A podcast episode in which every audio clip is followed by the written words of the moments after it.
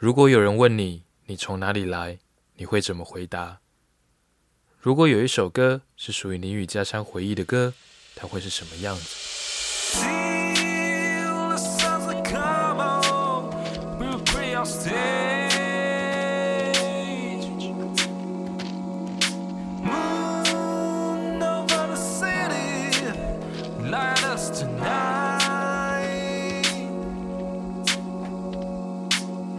作为一个音乐人，在演出时向听众表达自己的出身，是再正常不过的事了。我是尤腾辉，我来自宜兰。这句话常是我演完第一首歌后的开场白。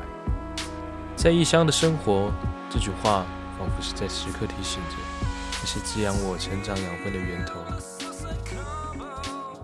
说来惭愧，因为这也让我发现，在音乐领域里，作为一个创作者。我从未明确将我的宜兰元素带进我的音乐里，也是这个原因，促使我要开始这个回游计划，踏上归往宜兰的客运，将我的麦克风带回宜兰，将家乡的声音写成一首歌。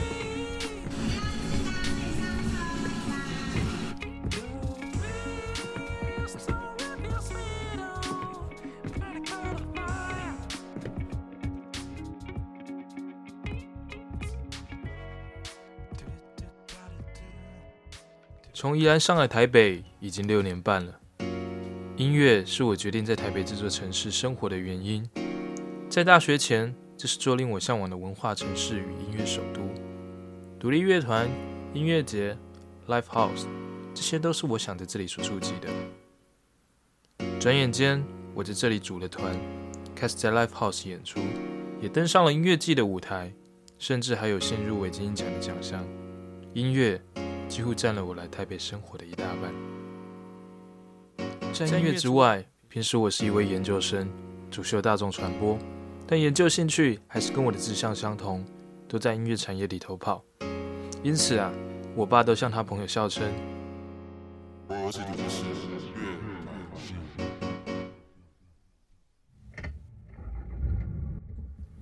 从台北到宜兰的往返路途中，有个趣味的间隔。”那就是必须经过一条长达近十三公里的雪山隧道。不塞车的话，从平林进入隧道，大约十二分钟左右就能抵达，并且迎来了辽阔的莱阳平原，也是我称之为家的地方。说来也奇怪，这段比一般隧道还要长的旅程，虽然枯燥乏味，却常常在这小段的时间里，仿佛被带进哆啦 A 梦的时光隧道一般。不自觉的，我就比较起来，在台北与宜兰生活中的彼时此刻。刚上台北求学的时候，常常一两周就回去宜兰。这几年久了，生活久了，似乎也把过多的重心摆在台北了。有时候，我都得要小心注意口中讲的是上台北，还是回台北，到宿舍，还是到家，只怕一说错。爸妈耳边所听见的会是其他的感受，而究竟什么时候我上台北会变成了回台北呢？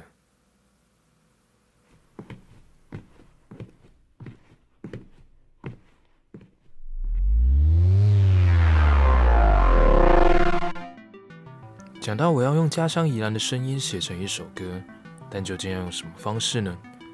我决定采用的方式是用嘻哈 hip hop 音乐里面常使用的声音取样 sampling 的方式来作为这首歌的鼓与肉。嘻哈小教室，简单来说，所谓的取样就是音乐制作人截取其他歌曲的某一部分，将其放在自己的歌曲里做一个循环性的播放。而有时候制作人不一定只取样一首歌的歌曲，很有可能同时是取样多首歌曲的某小部分。将这些作品做进行重制与编排，使原本不同首歌曲的旋律与节奏能够恰到好处的融为一体。许多人认为取样是一种音乐上的抄袭或是剽窃，根本不能算是具有创造性的音乐产物。这些人认为真正的音乐创作必须从每一个音符带每一个节奏表示原创，而取样只不过是把前人的音乐挪用过来，填一个现成的皮罢了。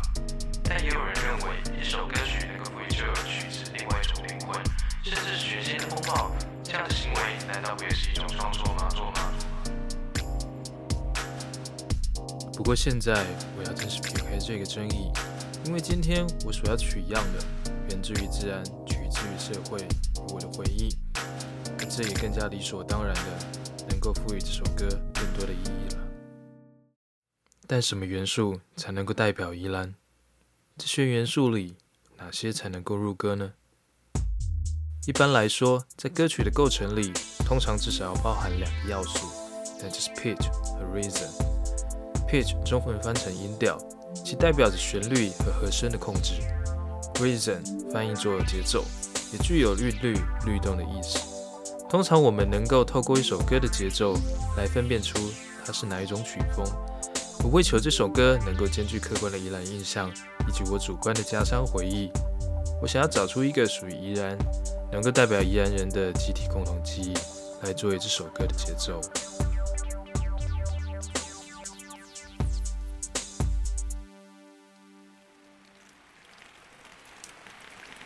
宜兰是著名的雨都，台湾自古有句谚语“竹风兰雨”，就是描述新竹风大、宜兰雨多的情景。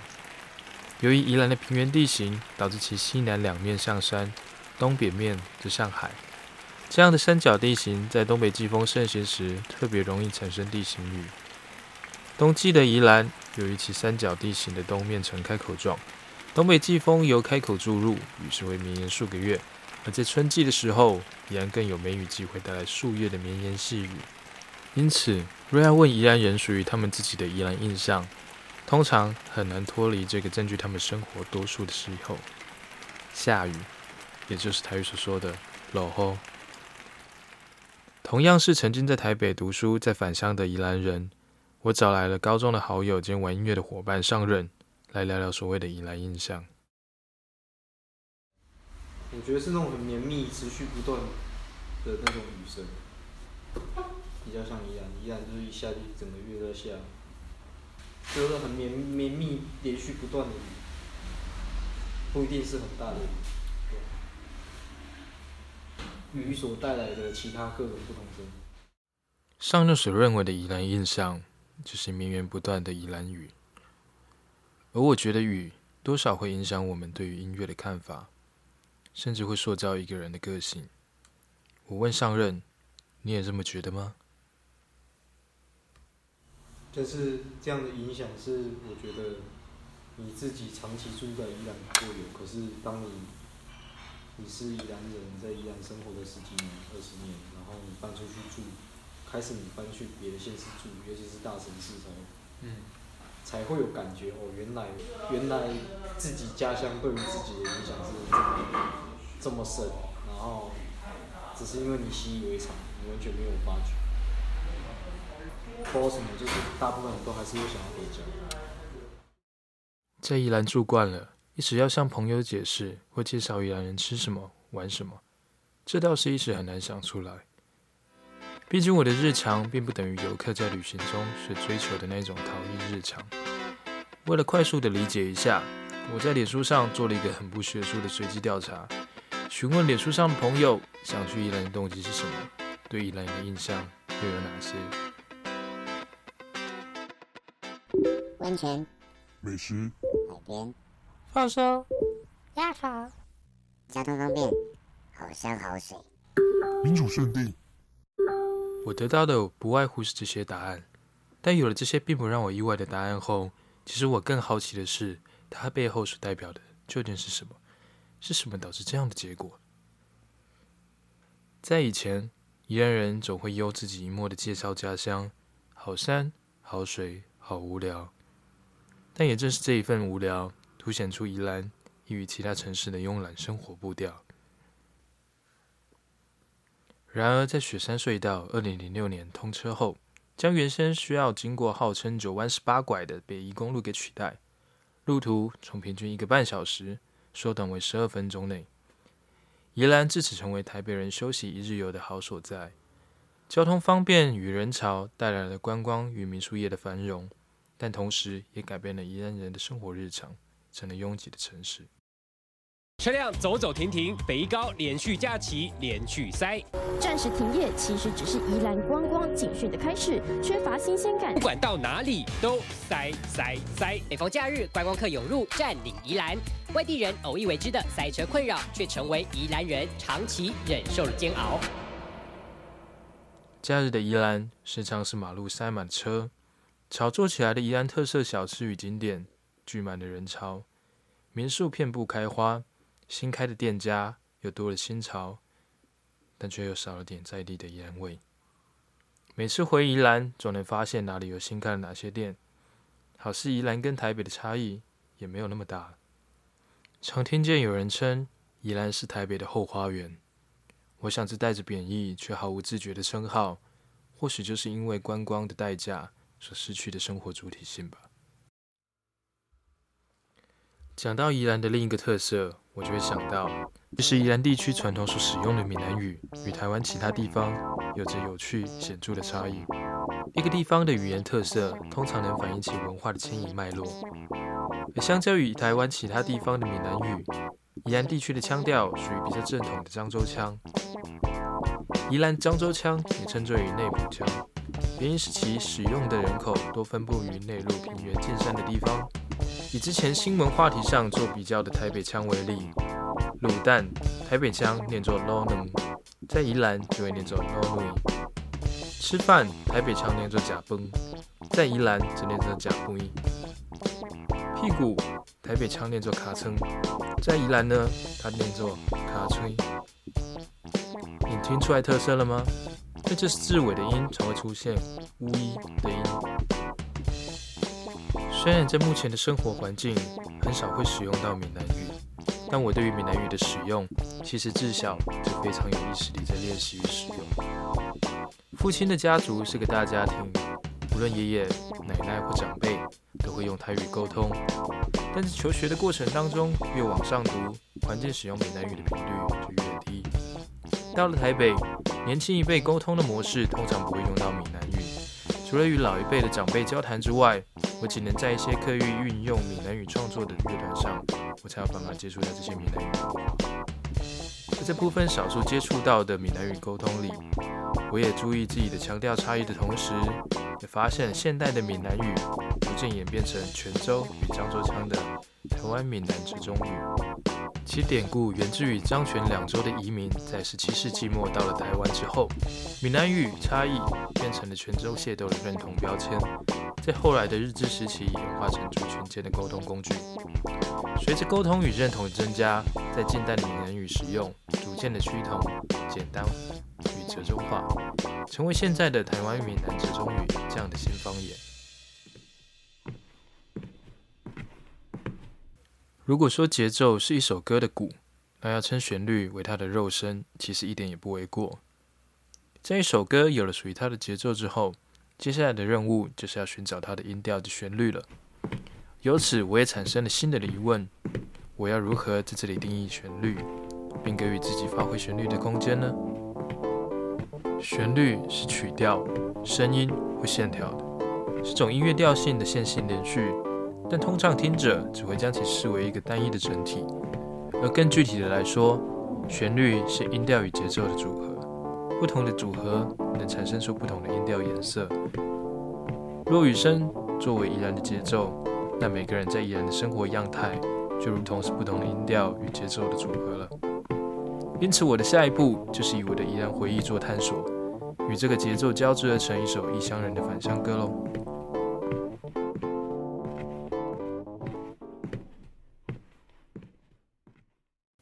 自我出生到国小大约四年级那些年，我们家还与阿公阿妈同住。那是一条连接大马路口的巷子，而紧贴着马路的巷口旁边有着一个名为镇南宫的庙宇。那里除了是身为庙公的爷爷每天的去处，也是形塑我对传统民俗文化好奇的态度与关切的源头。镇南宫位于宜兰市的民权社区，其历史达百年之久。庙里供奉的是关圣帝君。早期因宜兰城墙之地名关系，被称作为南门外帝君庙。最初镇南宫是间木造的庙宇，坪数不到五坪，光复后原地改建为八坪大。民国十八年，基地方募款新建为现有的 RC 砖造。庙旁也建立了一座烧金的金亭，在里面一点是储藏庙里物品的小仓库。每年农历六月四日是关圣帝君的圣诞，庙里就会好不热闹。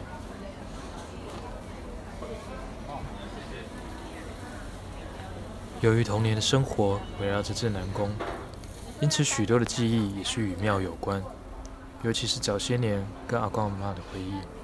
说来也好笑，明明小时候常被叫到庙里帮忙，现在想起来的却都是那些酸酸甜甜的属于吃的回忆。由于庙里供奉的神明是关圣帝君，在庙里的日子，我最喜欢的不外乎就是关圣帝君生日。原因是每到关圣帝君生日，庙里就好热闹，既有布袋戏可以看，还有粉红包装上印着镇南宫关圣帝君圣诞字样的高糖可以吃。靠近庙口旁有座烧金的小金炉，金炉再靠近里面些，就是被我视为神明基地的小仓库。阿嬷总是会在里面整理各式各样要烧给神明的子，它也叫做金纸。但更吸引我的是。阿妈也会在仓库里面灌香肠，每次我都期待阿妈能分我偷吃一点。位于大马路口的镇南宫，时常会有行动摊贩暂停在庙口叫卖着传统美食，而这在现在已经颇少见了。在传统的行动车摊里，我最喜欢朝着阿公买沾甜酱吃的黄龟给我，而热乎乎的米德也是我的首选之一。没办法，老一辈总会宠溺孙子。小时候的我就已经体验到这一点。说到热闹，就不能不说到阵头。虽然从小在庙宇附近的环境长大，但镇南宫其实规模不大，因此庙务较为单纯，并没有筹足演出的阵头，宫内也并没有配置大型安。小时候的我也就较为单纯的以第三人称的角度去观察这些民族传统。或许就是身在庙宇文化的其中，却未太深入参与实践的关系，让我一直到现在还是对于这些演化流传下来的台湾民俗声响感到好奇不已。记得听爸妈说过，在我读幼稚园的时候，常常听到阵头游行的声音，就什么也不顾地跑出去要瞧瞧看，老师还要特别跑出去把我抓回来的。但一直提到阵头，不如就好好的介绍一下它的来历吧。阵头其实是起源于东亚的民俗技艺，为民间常见的祭祀形式。而阵头一名其实是源自于台湾，阵势又分为文阵跟武阵两种。现在常见的有舞龙舞狮、短行囊、八家将、冠将手与各式的古阵以及北管乐等。阵头是早期农业社会的主要娱乐与祭典活动，为了迎神善会、酬谢神明的仪式。其与生活密不可分，因此也有凝聚居民认同感情的意义。但随着社会结构的改变，这项传统技艺也变得偏向宗教、社交功能。在数项阵头的演出形式里，我最喜欢的是大心瓮。小时候甚至有个打鼓梦，想要跟着大心瓮一起在阵头里威风。可是小时候有想法没胆子，没能实现这个愿望。而说到大神瓮，它其实是依据神明神子模样制作的大型的鼓偶，并由镇头县市入内操弄，配合着锣鼓与北管乐的游行或进庙行祭拜礼，常在地方的庙会或庙宇绕境的活动中出现。魁梧的外形，威严的眼神，一般人两到四倍高的身长。小时候的我，其实对大神瓮们是又爱又怕。为什么是又爱又怕呢？我想应该是对于小型短型瓮既威严又灵巧的移动感感到恐惧吧。小时候的我都喜欢隔着一些距离看着短型瓮的游行。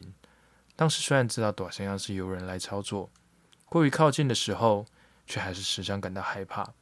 加上正头游行时的鞭炮声，震撼感实在是当下难以形容的。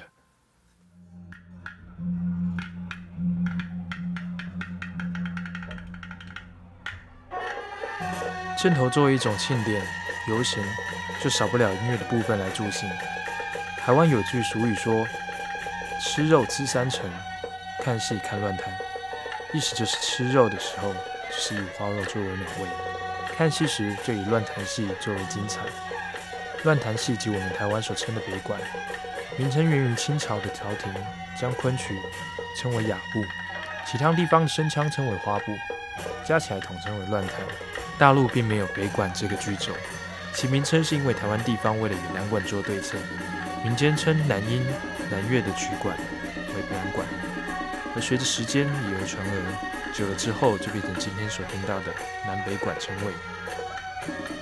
北管可说是十七世纪至二十世纪中叶台湾与闽南地区农业社会的流行乐。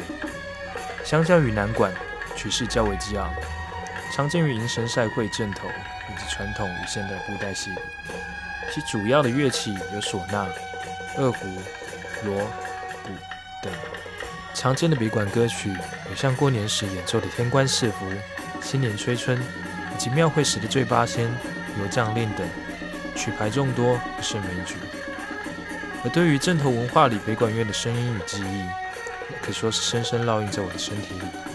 记得有次骑车经过台北石牌一带，路途中听到熟悉的管乐声，稍靠路边回头一看，竟然是个庆祝神明圣诞的小型阵头队伍。停车跟着过去一探，眼泪竟然就这么从眼角滑过去了。货车上的鼓手打着锣鼓带领的节奏，让短祥羊可以随着鼓声摆动与敬拜。一旁不时有信士点燃鞭炮，让整个游行好不热闹。后头跟着北管乐队吹着耳熟能详的乐曲。另一队的信士抬着神轿，里面坐着游行阵头的主角神明。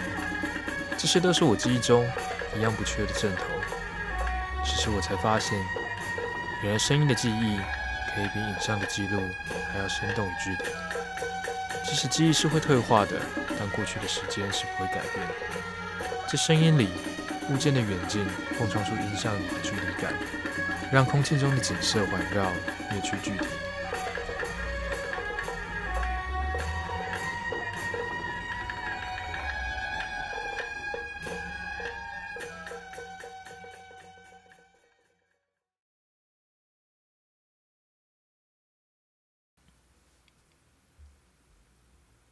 在所有收集的元素到位之后，我按下了结束录音键。我在进行音乐工作的电脑中打开这趟旅程的录音盒，逐一检视这些素材的过程中，我也一一回顾了这些故事。这些声音当中，随着时代的变迁与自身生活地方的迁移，物理性特质的声音大多是不变的，但文化性质的声响却消失得很快，如镜头文化。在这几十年的科技与社会的交互作用里，成为逐渐衰弱的弱势文化。不止在台北少有阵头出现，就连早期大型洋文化最为兴盛的宜兰，都有日渐衰弱之势。更难堪的是，它常被视为是不良少年聚集地。这让我不得不去反思文化声响的留存与消逝。声音与历史同样是需要被记录的。同理，某个时代的声音，它是能辨识的。声音具有历史性。地方性与时间性，横跨不同的年代，社会演变随着时间推移而有了不同。但这如同理解音乐这件事情一样，若是你不理解 R&B 这个曲风是从哪里来的，对于所谓的 Rhythm and Blues 节奏蓝调的想象，就可能只停留在歌手歌唱时所展现的不同华丽转音，而非理解它源自于黑人音乐的脉络，甚至它曾被视为是种族音乐的这样典故。这一趟返乡的时间旅行，是对自己内心的重新探访。当谈论到回家乡的情怀，面对自己内心的疑惑时，回溯根本，似乎是个人在探索并行说自我历程时的一种本能。因此，返乡作为一种召唤，并非是一种物理性的移动，而是透过孕育出自身的家乡来理解自己，并进而疗愈的过程。这个过程是主动而有意识的去将模糊的记忆重新建构，连接过去与现在，并透过这些脉络的认识，让故事更广更深，发现更多背后的意识，成为下一个创作的养分与动力。因此，若要说这次我收集的素材成就了什么样的歌，我想就是建构和紧固那些成长于九零年代的我在宜兰的生活记忆吧。这一路下来。我取样了许多记忆中的声响，用录音机取代相机，用声音取代眼睛，最后我用自己的方式诠释了家乡宜兰的声音。若你也跟我一样喜欢音乐，对声响好奇，下一次不妨试着拿起你的手机，按下录音键，开始一趟记忆声音的探索之旅。你会发现，除了视觉，声音也是能够辨识的。当下次有人问你，你从哪里来，你就有不同的故事可以给听者，更多对于在地生活的理解与认识了。这是我的音乐，我的故事，你呢？